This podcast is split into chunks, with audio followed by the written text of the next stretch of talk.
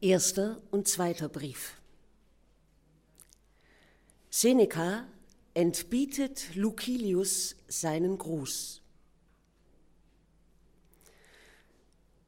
Handle so, mein Lucilius, befreie dich für dich selbst, führe dein Leben in eigener Verantwortung und sammle und bewahre die Zeit, die dir bisher entweder geraubt oder heimlich entwendet wurde oder entglitt. Überzeuge dich, dass es so ist, wie ich schreibe. Manche Augenblicke werden uns entrissen, manche entzogen, manche verrinnen. Der beschämendste Verlust jedoch ist der, der durch Nachlässigkeit verursacht wird. Und wenn du aufmerken willst, ein großer Teil des Lebens entgleitet den Menschen, wenn sie Schlechtes tun. Der größte, wenn sie nichts tun. Das ganze Leben, wenn sie Nebensächliches tun. Wen kannst du mir nennen, der irgendeinen Wert der Zeit beimisst, der den Tag würdigt, der sich bewusst wird, dass er täglich stirbt? Darin nämlich täuschen wir uns, dass wir den Tod vor uns sehen. Ein großer Teil davon ist bereits vorüber. Jeden Lebensabschnitt, der hinter uns liegt, hat der Tod in seiner Gewalt. Handle daher, mein Lucilius, wie du schreibst. Halte alle Stunden fest. So wird es geschehen, dass du weniger vom morgigen Tag abhängig bist, wenn du den heutigen in die Hand nimmst. Während das Leben aufgeschoben wird, eilt es vorbei. Alles, Lucilius, gehört den anderen, nur die Zeit ist unser. In den Besitz dieses einen flüchtigen und unsicheren Gutes hat die Natur uns gestellt. Daraus verdrängt uns, wer immer es will. Das, was ich von dir höre, lässt mich für dich Gutes hoffen. Weder verzettelst du dich, noch lässt du dich durch Ortsveränderungen behelligen. Das erste Zeichen seelischer Gelassenheit ist, so meine ich, innehalten zu können und bei sich zu verharren. Achte vor allem darauf, dass die Lektüre vieler Autoren und Bücher aller Art nicht etwas Unstetes und Haltloses an sich habe.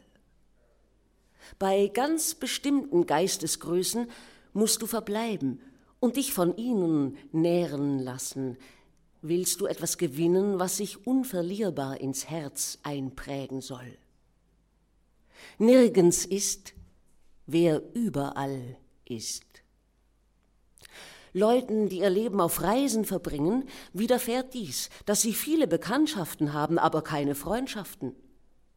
Dasselbe geschieht notwendigerweise jenen, die zu niemandes Geist in vertraute Beziehung treten, sondern alles flüchtig und in Eile an sich vorüberziehen lassen. Nicht nützt die Nahrung, noch kommt sie dem Körper zugute, die man nach dem Genuss sogleich wieder von sich gibt. Nichts hemmt die Genesung so sehr wie ein häufiger Wechsel der Heilmittel. Nicht kommt die Wunde zur Vernarbung, an der Medikamente erprobt werden. Nicht wächst der Schößling kräftig heran, der oft verpflanzt wird. Nichts ist so nützlich, dass es im Vorbeigehen hilft. Es zerstreut eine Menge von Büchern, Infolgedessen, da du nicht lesen kannst, so viel du besitzen magst, genügt es, zu besitzen, so viel du lesen kannst. Doch bald dieses, so wendest du ein, bald jenes Buch will ich aufschlagen. Die Art eines verwöhnten Magens ist es, von vielem zu kosten. So oft das allerlei unvereinbare Dinge sind, bringen sie Schaden und nähren nicht. Anerkannte Autoren lies daher immer. Und wenn du einmal Lust hast, einen Abstecher zu anderen zu machen, kehre zu den Ersteren zurück. Beschaffe dir täglich etwas Hilfe gegen die Armut, etwas gegen den Tod und ebenso gegen sonstiges Ungemach, und wenn du vielerlei flüchtig durchgesehen hast, so greife eines heraus, um es an jenem Tag zu verdauen. Das mache auch ich selbst. Aus mehrerem, was ich gelesen habe, eigne ich mir etwas an. Heute ist es das, worauf ich bei Epikur gestoßen bin. Ich pflege nämlich auch in fremde Lager überzugehen, nicht als Deserteur, sondern als Spion.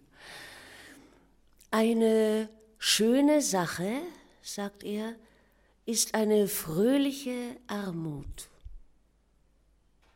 Das ist freilich keine Armut, wenn sie fröhlich ist. Nicht wer wenig hat, sondern wer mehr haben will, ist arm. Was kommt es schon darauf an, wie viel er in der Kasse, wie viel er in den Speichern liegen hat, wie viel er weidet oder auf Zinsen ausleiht, wenn er auf fremdes Eigentum aus ist, wenn er nicht Erworbenes, sondern noch zu Erwerbendes berechnet? Was also ist des Reichtums Maß? Fragst du? Das erste, besitzen, was notwendig ist. Das nächste, was genug ist. Leb wohl.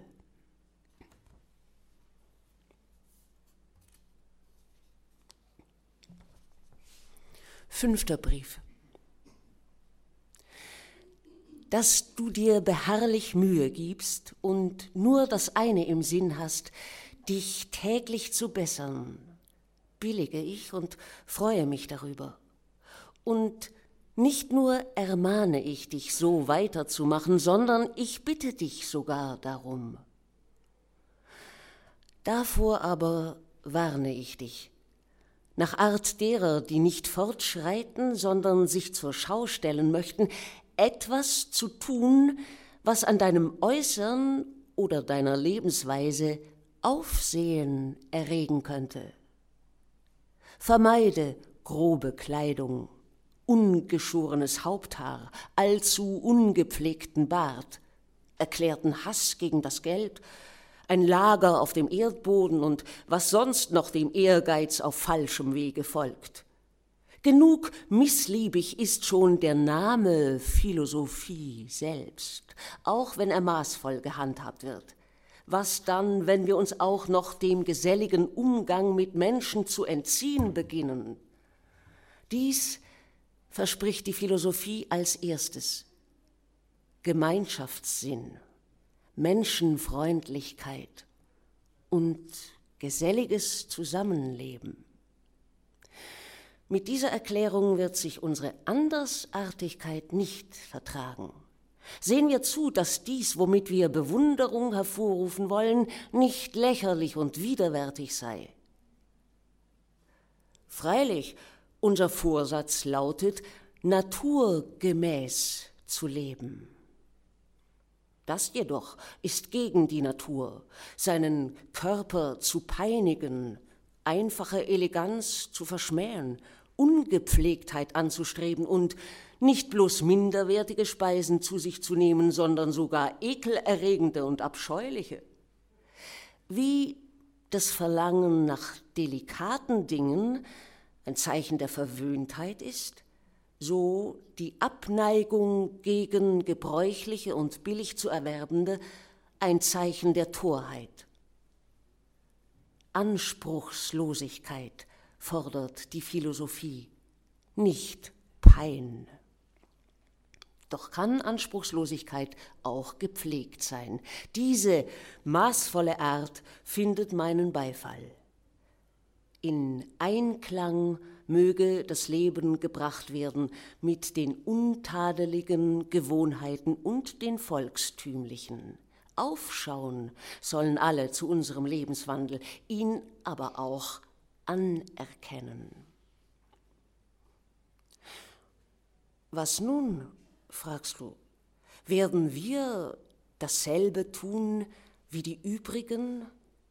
Wird zwischen uns und jenen kein Unterschied sein? Ein sehr großer sogar.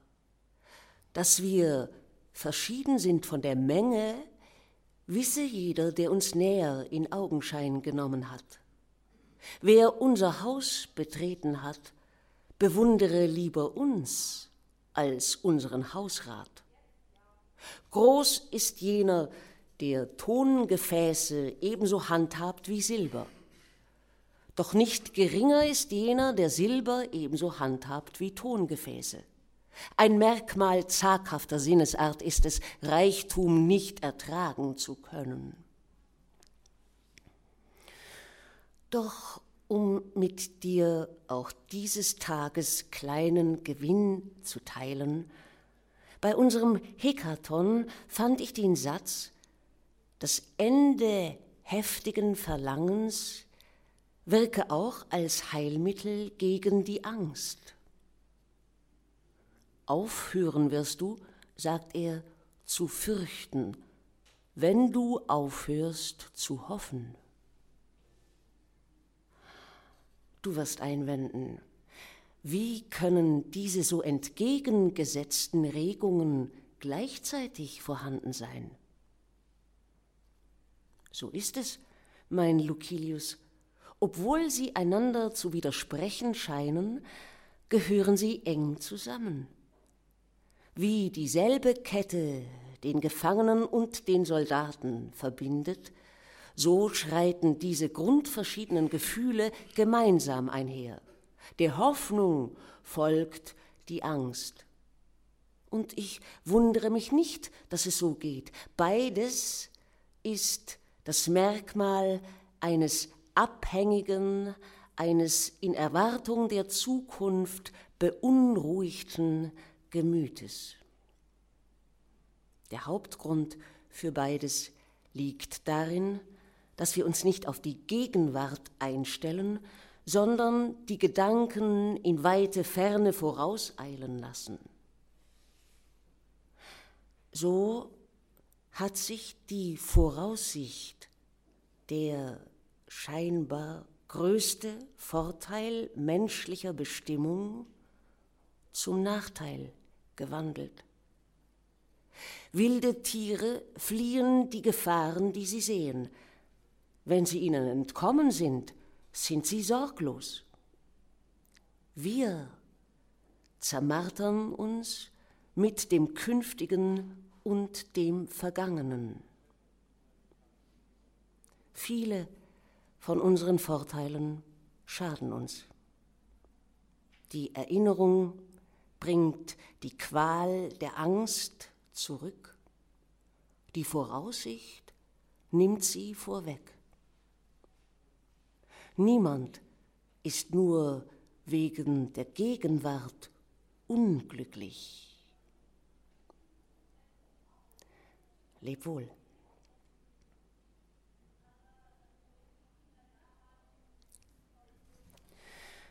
Sechster Brief. Ich fühle, Lucilius, dass ich nicht nur von Fehlern befreit, sondern verwandelt werde.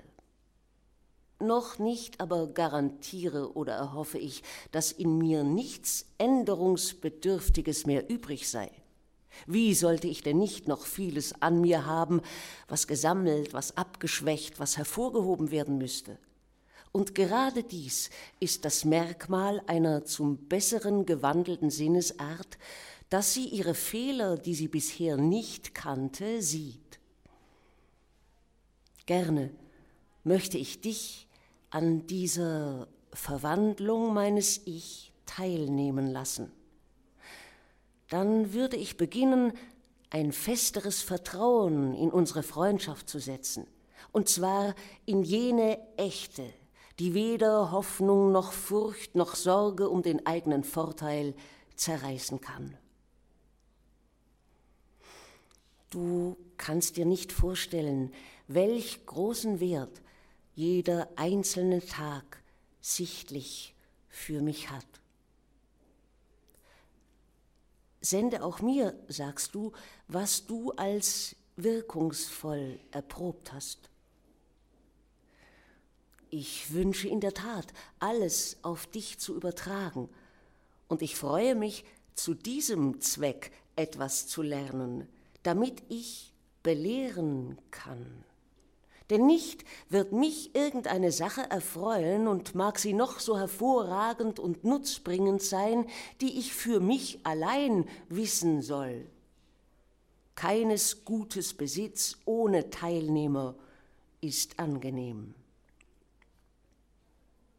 Ich will dir daher die Bücher, aus denen ich gelernt habe, schicken, und damit du nicht viel Mühe aufzuwenden brauchst, während du an verschiedenen Stellen dem Förderlichen nachgehst, werde ich Zeichen einlegen, damit du unverzüglich gerade an das herankommst, was ich billige und bewundere.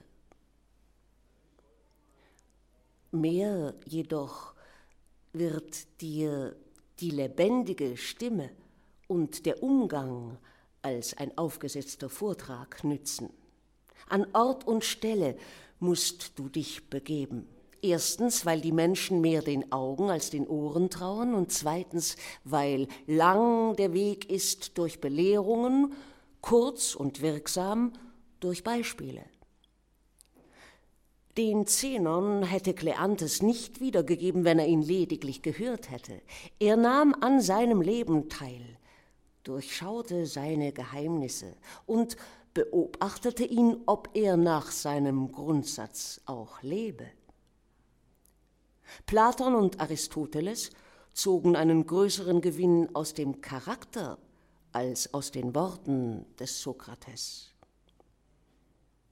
Hermarchos und Polyainos machte zu großen Männern nicht die Schule des Epikur, sondern das Leben mit ihm unter demselben Dach. Nicht aber rufe ich dich nur deshalb herbei, damit du Fortschritte erzielst, sondern auch damit du mich förderst. Sehr viel Nutzen werden wir nämlich einander bringen. Indessen, da ich dir noch einen kleinen Tageslohn schulde, will ich dir mitteilen, woran ich heute bei Hekaton gefallen fand. Du fragst, sagt er, wie weit ich heute gekommen bin. Ich habe begonnen, mir ein Freund zu sein. Einen großen Fortschritt hat er gemacht. Nie wird er allein sein wisse, dass er allen ein Freund ist. Leb wohl.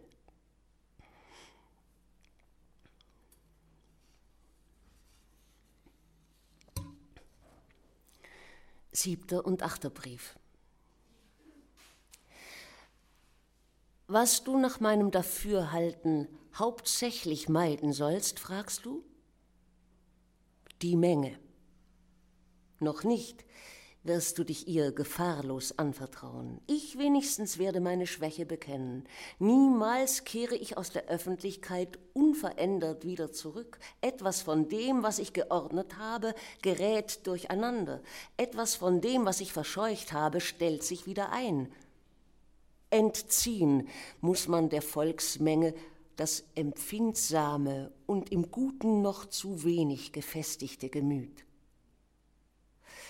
Es kann keiner von uns, die wir gerade jetzt an der Formung unserer Wesensart arbeiten, dem Ansturm der Laster, wenn sie mit großem Gefolge anrücken, standhalten. Ein Beispiel von Schwelgerei oder Habsucht richtet viel Unheil an. Ein verwöhnter Tischgenosse entkräftet uns. Ein reicher Nachbar erregt unsere Habsucht. Ein bösartiger Gefährte steckt auch einen noch so makellosen und ehrlichen Menschen mit seiner Verkommenheit an. Und was, glaubst du wohl, widerfährt jenen, die in der Öffentlichkeit Angriffen ausgesetzt sind? Du musst entweder nachahmen oder hassen. Beides aber sollte man vermeiden. Werde nicht ähnlich den Bösen, weil sie viele sind, und nicht feindlich den vielen, weil sie anders sind. Ziehe dich in dich selbst zurück, soweit du kannst. Verkehre mit solchen, die dich bessern wollen. Lass jene zu dir, die du zu bessern vermagst. Das erfolgt gegenseitig. Und während die Menschen lehren, lernen sie. Es besteht kein Grund, dass dich der Ehrgeiz, dein Talent dem Publikum zur Schau zu stellen, in die Öffentlichkeit führt, mit der Absicht, den Leuten etwas vorzutragen oder mit ihnen zu diskutieren. Für wen also, magst du einwenden, habe ich gelernt. Du brauchst nicht zu fürchten, dass deine Mühe vergeblich war, wenn du für dich gelernt hast. Du forderst mich also auf, die Menge zu meiden, mich zurückzuziehen und mit meinem guten Gewissen zufrieden zu sein? Wo bleiben eure berühmten Lehren, die verlangen, mitten im Handeln zu sterben? Wie? Ich scheine dir Untätigkeit zu empfehlen? Dazu habe ich mich verborgen und meine Tür verschlossen, um möglichst vielen nutzen zu können. Kein Tag vergeht mir im Nichtstun, auch einen Teil der Nächte nehme ich für die Studien in Anspruch. Zurückgezogen habe ich mich nicht nur von den Menschen, sondern auch von den Geschäften, und zwar in erster Linie von meinen eigenen Geschäften. Ich arbeite im Interesse der Nachwelt. Für sie zeichne ich auf, was ihr zugute kommen kann. Wohltuende Mahnungen, gleichsam Rezepte für nützliche Heilmittel, halte ich schriftlich fest, nachdem ich ihre Wirksamkeit an meinen Geschwüren erprobt habe, die, auch wenn sie nicht völlig ausgeheilt sind, um sich zu greifen aufgehört haben. Den rechten Weg, den ich spät und müde von Verirrungen erkannt habe, weise ich anderen. Ich rufe, meidet alles, was der Masse gefällt, was der Zufall bringt, macht bei jedem unerwarteten Glück misstrauisch und ängstlich Halt. Das Wild und der Fisch lassen sich durch eine lockende Hoffnung täuschen. Als Schicksalsgaben seht ihr dies an? Fallen sind es. Jeder von euch, der ein sicheres Leben führen will, gehe, so gut er kann, diesen Leimködern aus dem Weg, bei welchen wir Unglückseligen auch darin getäuscht werden. Wir glauben sie zu halten und hängen daran fest. In die Abgründe führt dieser Weg. Dieses hervorragenden Lebensende ist der Sturz. Sodann ist es auch nicht möglich zu widerstehen, wenn der Erfolg begonnen hat, uns vom rechten Weg abzubringen. Das Schicksal wirft nicht einfach um, sondern schleudert kopfüber in die Tiefe und zerschmettert.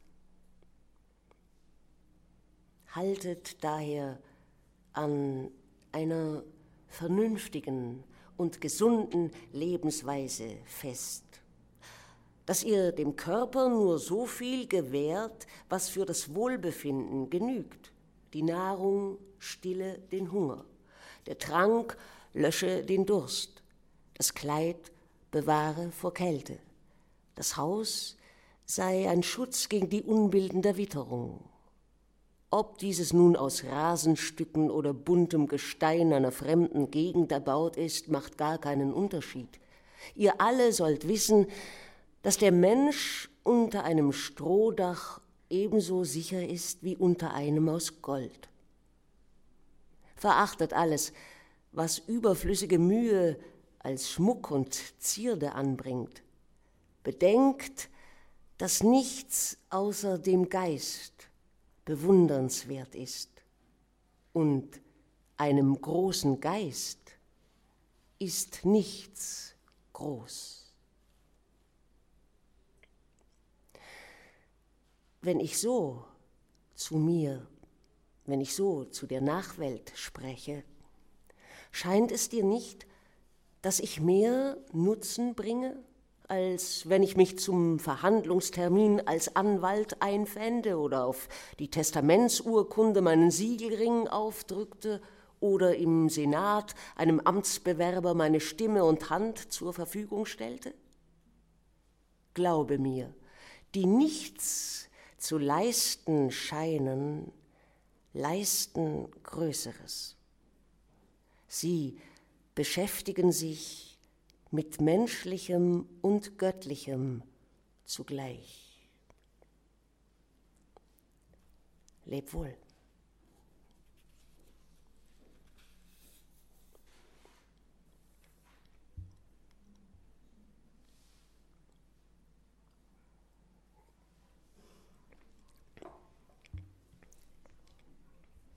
Fünfzehnter Brief.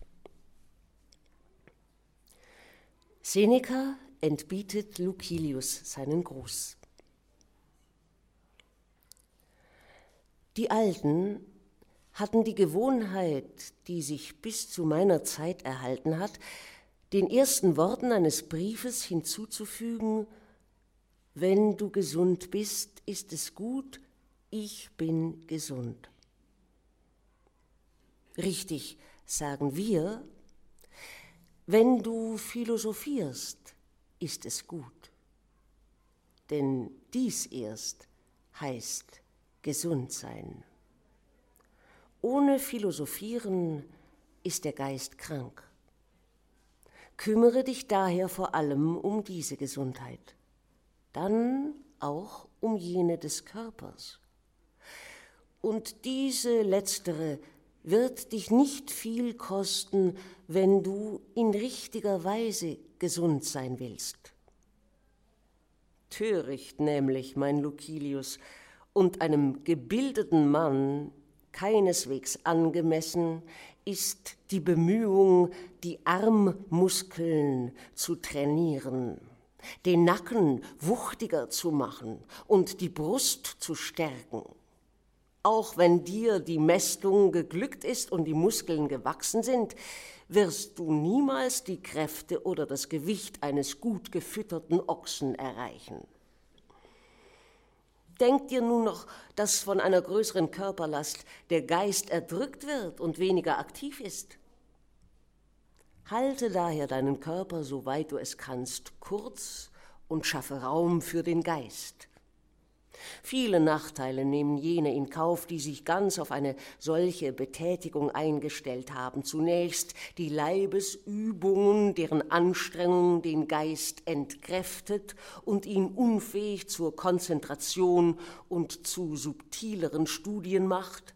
Ferner wird durch Nahrungsmenge der Scharfsinn abgestumpft Dazu kommen noch Sklaven der schlimmsten Sorte, Menschen, deren Tätigkeit auf das Einölen und Weintrinken beschränkt ist, denen der Tag nach Wunsch verlaufen ist, wenn sie tüchtig geschwitzt und die verlorene Flüssigkeit durch reichliches Getränk ersetzt haben, das auf nüchternen Magen eine noch nachhaltigere Wirkung haben soll. Trinken und schwitzen, das ist das Leben eines Magenkranken. Es gibt Leibesübungen, leicht und kurz, die den Körper unverzüglich müde machen und dabei Zeit sparen, auf die man vornehmlich Bedacht nehmen muss.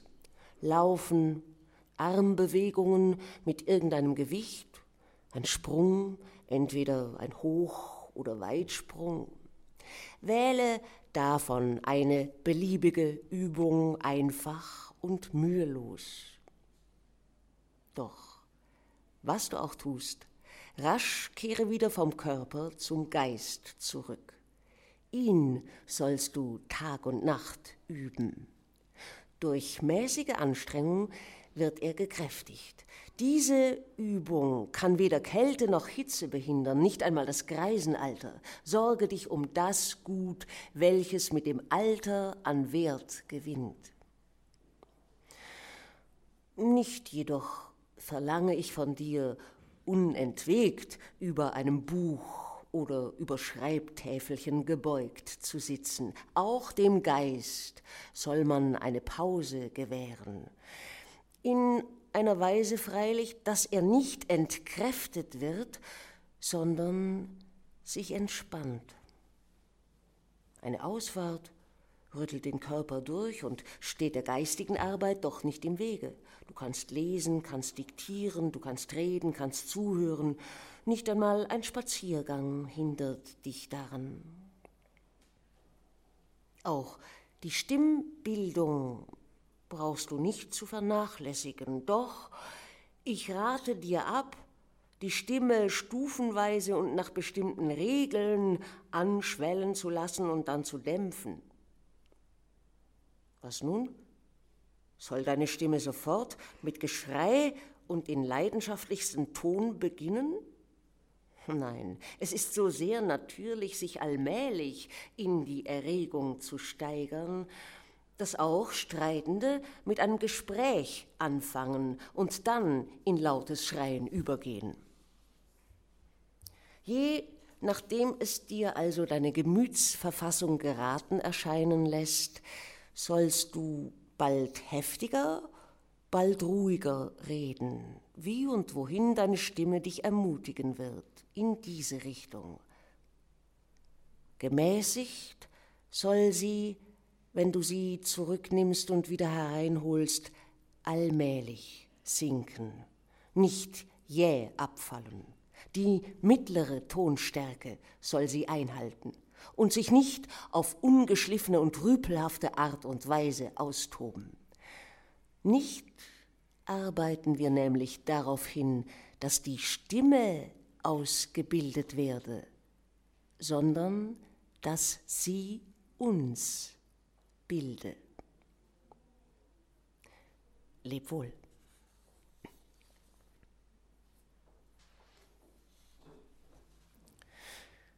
Sechzehnter und achtzehnter Brief. Es leuchtet dir ein, lieber Lucilius, ich weiß es, dass niemand glücklich leben kann, ja nicht einmal erträglich, ohne die Philosophie. Und dass man ein glückliches Leben nur durch vollkommene Weisheit erlangen kann.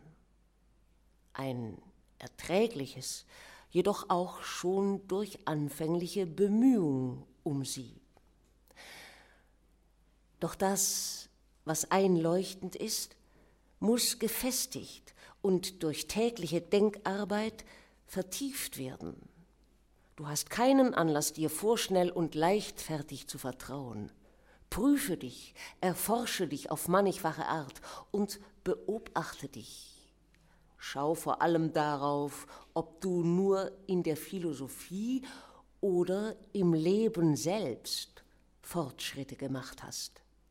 Nicht ist die Philosophie eine Allerweltskunst, noch für die zur Schaustellung geeignet, nicht auf Worten beruht sie, sondern auf Handlungen. Und nicht wird sie dazu angewandt, damit bei einer angenehmen Unterhaltung der Tag vergehe, damit dem Müßiggang der Überdruss genommen werde. Sie formt und prägt den Geist, ordnet das Leben, regelt die Handlungen, zeigt, was man tun und lassen muss sitzt am Steuerruder und durch die Gefahren der Fluten lenkt sie den Kurs. Ohne sie kann niemand furchtlos leben, niemand unbesorgt. Daher ermahne ich dich und fordere dich auf, nicht zu dulden, dass die Begeisterung deines Herzens nachlasse und sich abkühle. Bewahre und stärke sie, damit eine Geisteshaltung werde, was jetzt nur Begeisterung ist.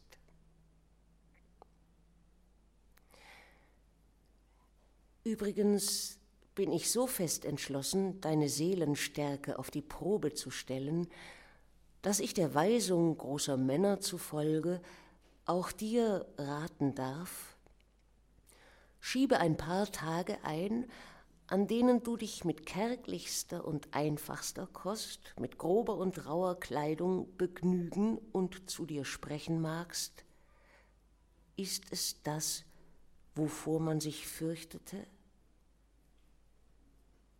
Gerade in Sorglosigkeit soll sich der Geist auf Schwierigkeiten einstellen und sich gegen Heimsuchungen des Schicksals wappnen. Epikur, der bekannte Meister des Lebensgenusses, hatte ganz bestimmte Tage, an denen er mit kargen Mitteln den Hunger stillte, um zu sehen, ob so dem Wohlbefinden in seiner höchsten Vollendung etwas abgehe oder wie viel ihm abgehe und ob es wert sei, dass man es mit großer Anstrengung erkaufe. Freilich, Wasser, Gerstenbrei oder ein bisschen Gerstenbrot sind keine angenehme Sache. Hingegen ist es höchster Genuss, auch darin einen Genuss finden zu können.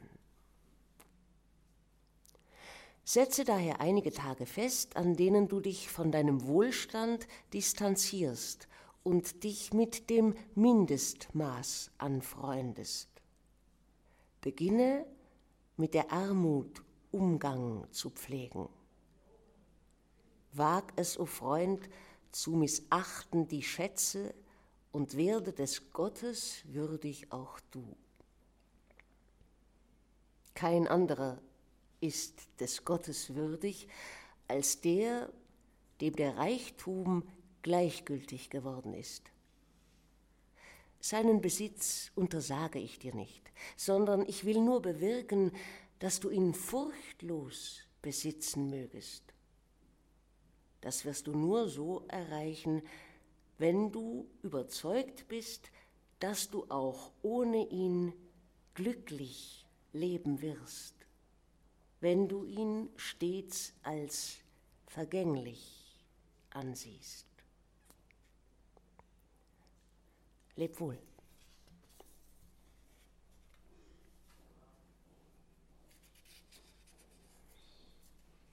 Vierundvierzigster Brief.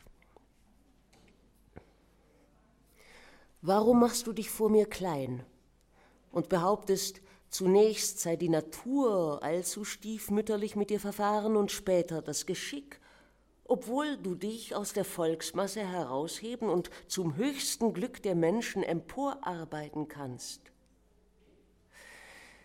Wenn es an der Philosophie überhaupt etwas Gutes gibt, so dieses, dass sie den Stammbaum nicht in Augenschein nimmt. Alle sind, wenn man sie auf ihren ersten Ursprung zurückführt, Nachkommen der Götter. Ein römischer Ritter bist du, und in diesen Stand beim Herkules hat dich deine eigene Tatkraft erhoben.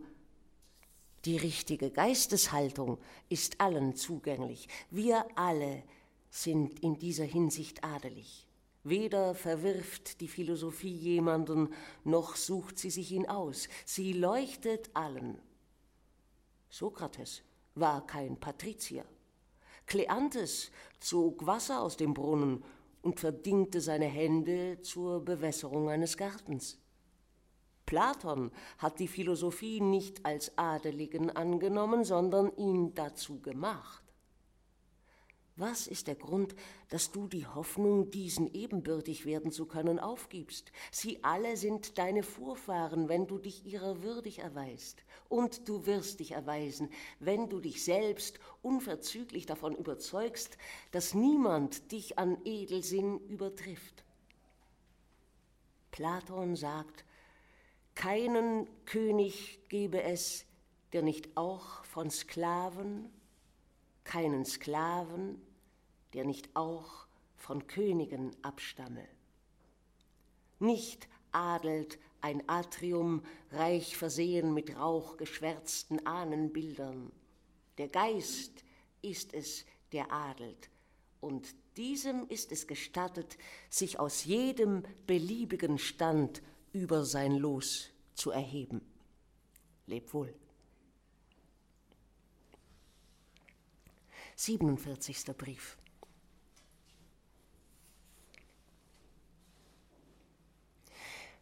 Mit Vergnügen habe ich von Leuten, die von dir kommen, erfahren, dass du mit deinen Sklaven auf freundschaftlichem Fuß stehst.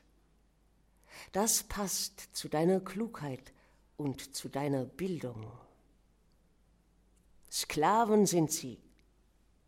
Nein, vielmehr Menschen.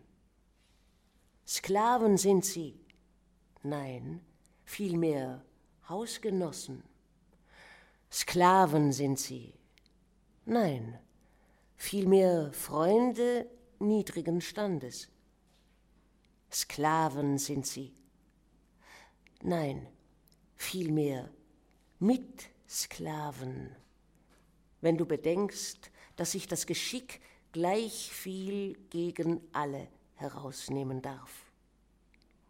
Daher lache ich über diese Leute da, die es für eine Schande halten, mit ihrem Sklaven zusammen zu speisen.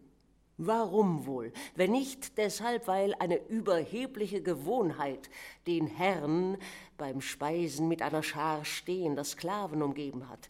Jener isst mehr, als er verträgt, und mit ungeheurer Gier überlädt er den übervollen Magen, der die eigentliche Funktion des Magens schon nicht mehr kennt, so dass er mit größerer Mühe alles von sich gibt, als er es zu sich genommen hat. Den unglücklichen Sklaven hingegen ist es nicht einmal zum Zwecke des Sprechens gestattet, die Lippen zu bewegen. Mit der Rute wird jeder Flüsterton unterdrückt und selbst unwillkürliche Regungen wie Husten, Niesen, Schluckauf entgehen nicht der Prügelstrafe. Die Unterbrechung des Schweigens auch nur durch einen Laut büßen sie mit schwerer Strafe. Die ganze Nacht hindurch stehen sie da mit leerem Magen und stumm. So kommt es, dass sie über ihren Herrn reden weil es ihnen nicht erlaubt ist, in seiner Gegenwart zu reden. Jene hingegen, die nicht nur in Gegenwart ihrer Herren, sondern auch mit ihnen selbst sprechen durften, denen der Mund nicht gestopft wurde, waren bereit, für den Herrn den Nacken hinzuhalten, eine ihm drohende Gefahr auf ihr eigenes Haupt abzulenken. Bei Tisch redeten sie, doch auf der Folter schwiegen sie. Ein Sprichwort, das derselben Arroganz entspringt, sagt, es gebe ebenso viele Feinde wie Sklaven. Nicht haben wir jene zu Feinden, sondern wir machen sie dazu.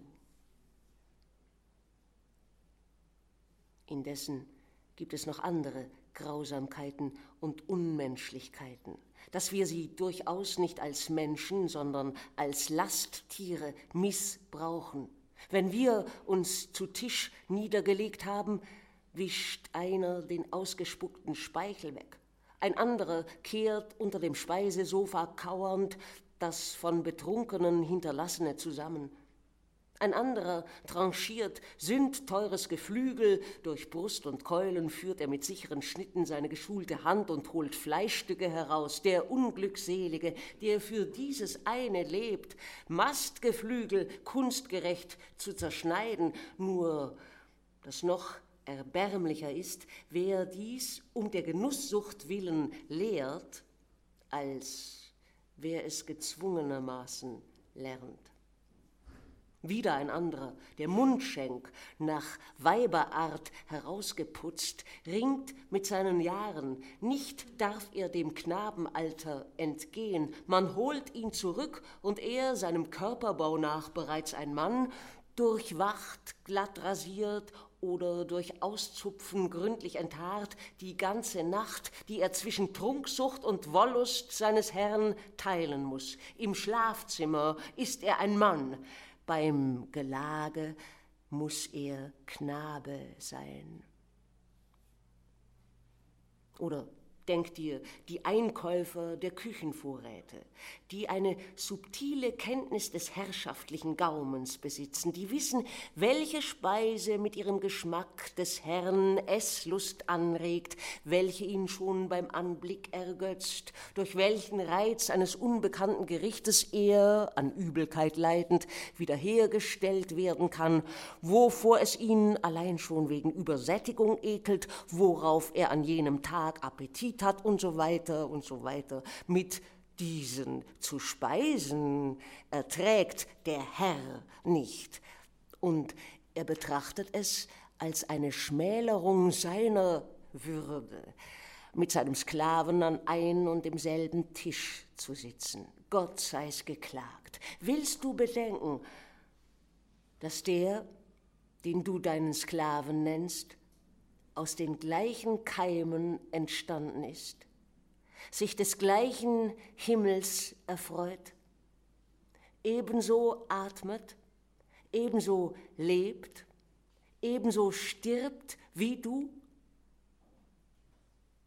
Genauso kannst du ihn als Freigeborenen ansehen, wie er dich als Sklaven. Ich will mich nicht weiter auf dieses unerschöpfliche Thema einlassen und den Umgang mit Sklaven erörtern, gegen die wir höchst anmaßend grausam und beleidigend sind. Dies jedenfalls ist mein oberstes Gebot. Lebe so mit einem tiefer stehenden, wie du möchtest, dass ein höhergestellter mit dir lebe. Du hast keinen Grund, mein Lucilius, einen Freund nur auf dem Forum und im Senat zu suchen. Wenn du sorgfältig Acht gibst, wirst du ihn auch zu Hause finden. Versuch's und mach die Erfahrung. Wie derjenige dumm ist, der beim beabsichtigten Kauf eines Pferdes nicht es selbst in Augenschein nimmt, sondern seine Satteldeckel und die Zügel, so ist derjenige ganz besonders dumm, der den Menschen entweder nach der Kleidung oder nach der gesellschaftlichen Stellung, die uns wie ein Kleid umgehängt ist, beurteilt. Ein Sklave ist er, aber vielleicht frei im Geiste. Ein Sklave ist er. Soll ihm das schaden? Zeig mir, wer es nicht ist. Der eine ist Sklave der Wollust, ein anderer der Habsucht, wieder ein anderer des Ehrgeizes. Alle sind Sklaven der Hoffnung alle der Furcht. Daher gibt es keinen Anlass, dass dich diese widerlichen Snobs davon abbringen, dich, deinen Sklaven, heiter zu zeigen und nicht als ein hochmütig höherstehender. Verehren sollen sie dich lieber als fürchten. Man wird nun sagen, ich riefe die Sklaven zur Freiheit auf und stieße die Herren von ihrem hohen Sockel hinab, weil ich sagte, verehren sollen sie den Herrn lieber als fürchten. So ohne weiteres heißt es, sollen sie verehren? Wer so spricht, wird vergessen, dass für den Herrn nicht zu wenig ist, was Gott genügt. Wer verehrt wird, wird auch geliebt. Liebe und Furcht sind unvereinbar. Leb wohl.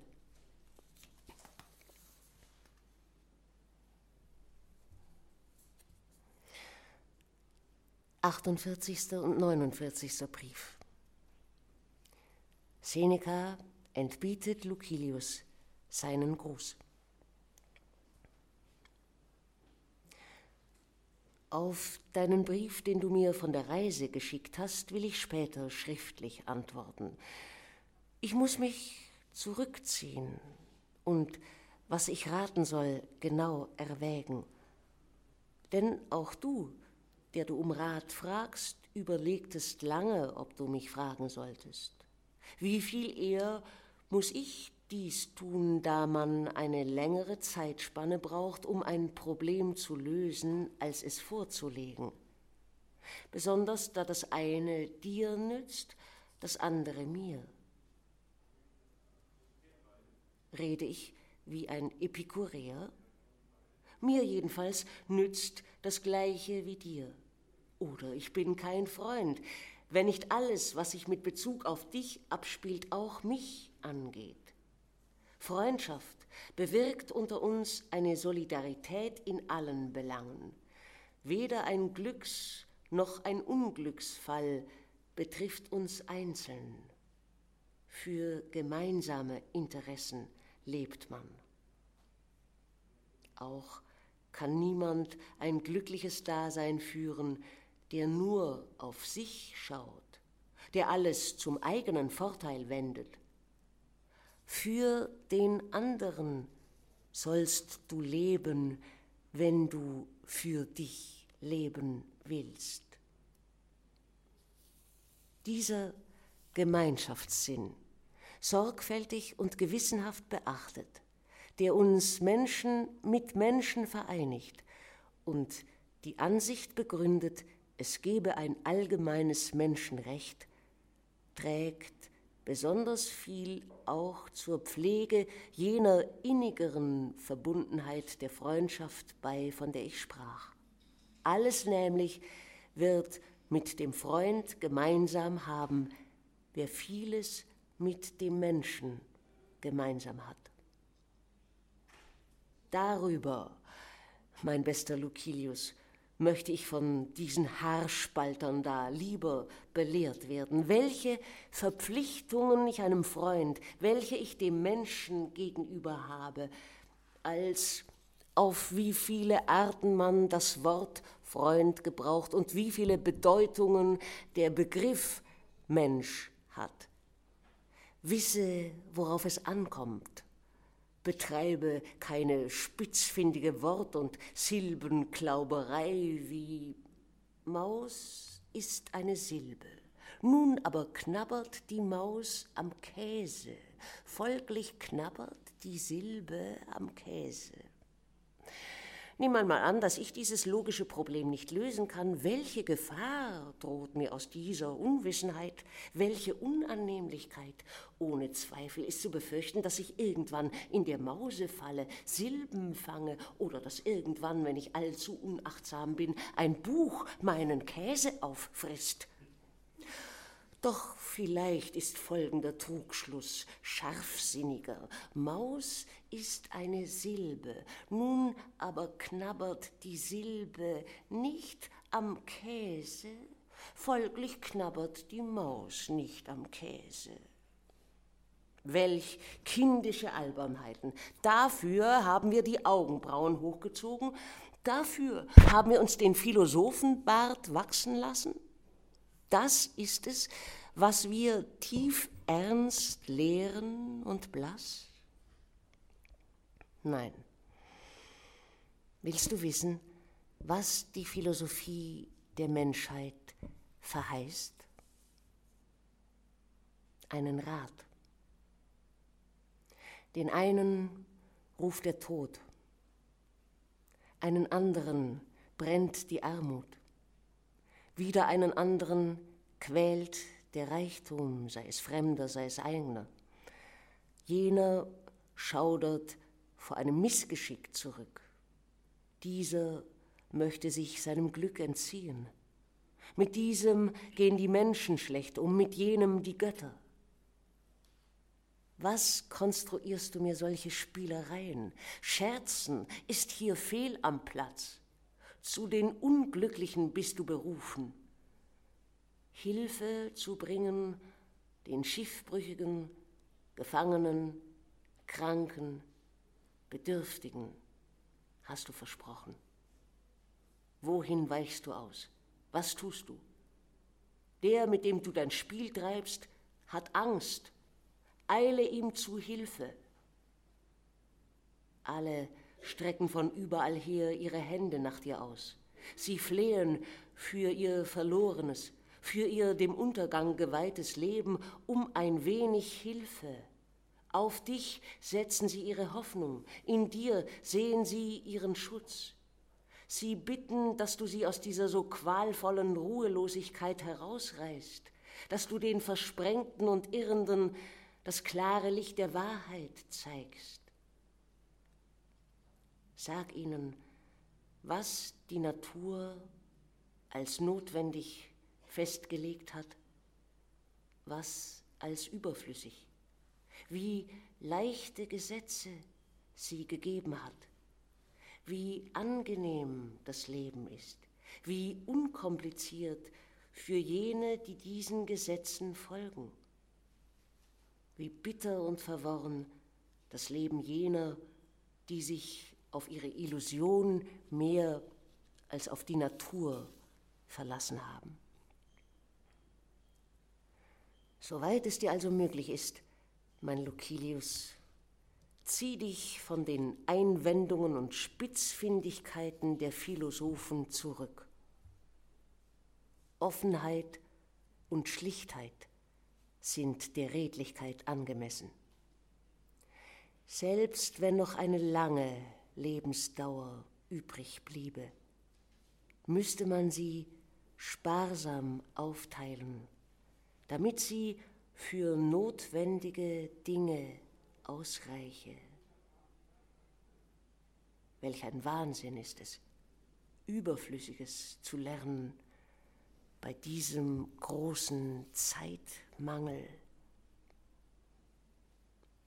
Der Tod verfolgt mich, es entflieht das Leben. Dagegen gib mir irgendwelche Lehren, bewirke, dass ich den Tod nicht fliehe, dass das Leben mir nicht entflieht. Mach mir Mut gegen Beschwerlichkeiten, gegen Unvermeidlichkeiten, erweitere die engen Grenzen meiner Zeit, belehre mich, dass der Wert des Lebens nicht auf seiner Dauer, sondern auf seiner Nutzung beruht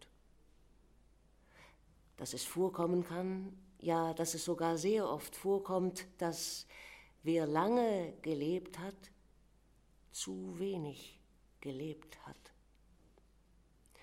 Sag mir, wenn ich schlafen will, kann sein, dass du nicht aufwachst. Sag mir, nach dem Erwachen, kann sein, dass du nicht mehr zum Schlafen kommst. Sag mir beim Ausgehen, kann sein, dass du nicht zurückkehrst. Sag mir bei der Rückkehr, kann sein, dass du nicht wieder ausgehst. Du irrst, wenn du meinst, nur während einer gefährlichen Seereise sei die Trennwand zwischen Tod und Leben sehr schmal. An jedem Ort ist der Abstand gleich gering. Nicht überall zeigt sich der Tod so nahe. Überall ist er so nahe. Diese Dunkelheit verscheuche und leichter wirst du mir das beibringen, worauf ich vorbereitet bin. Lernwillig hat uns die Natur geschaffen und uns eine unvollkommene Vernunft gegeben, die aber zur Vollendung gebracht werden kann. Leb wohl.